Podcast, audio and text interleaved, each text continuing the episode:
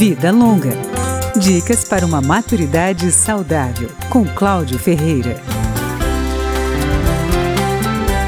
Mais de três anos de pandemia da Covid-19 deixaram uma herança desagradável que atinge principalmente os idosos. Eles estão mais suscetíveis às doenças respiratórias adicionando mudanças bruscas de temperatura em algumas regiões, com calor de dia e tempo mais fresco à noite, e o início da seca em boa parte do país, o quadro é preocupante. Segundo a enfermeira e professora Fátima Alban, após a fase de emergência da pandemia, muitos idosos passaram a ter dispneia, que é a falta de ar. Ela aponta outras consequências deste período de crise sanitária mundial para a população mais velha risco de trombose, uso de medicações contínuas como as bombinhas e diminuição da resistência para atividade física.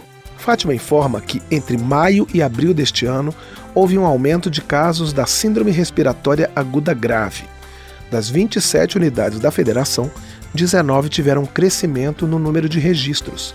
Neste período, o vírus da Covid ainda foi o responsável pela maioria das notificações, seguido de longe pelo vírus da influenza A. Vacinação e cuidados no dia a dia, de acordo com a especialista, são as ferramentas para que o idoso se proteja. Como prevenção, devemos adotar métodos de barreira, como manter a distância de 1,5m a 2 metros, usar máscara tapando a boca e o nariz, realizar a lavagem de mãos com água e sabão e, quando não for possível, utilizar álcool 70 e manter a vacinação da Covid e da gripe sempre atualizados. A vacina bivalente, chamada popularmente de quinta dose contra a Covid, já está disponível. A imunização contra a gripe também. E como a gente nunca sabe como o inverno vai se comportar, é bom mesmo se prevenir.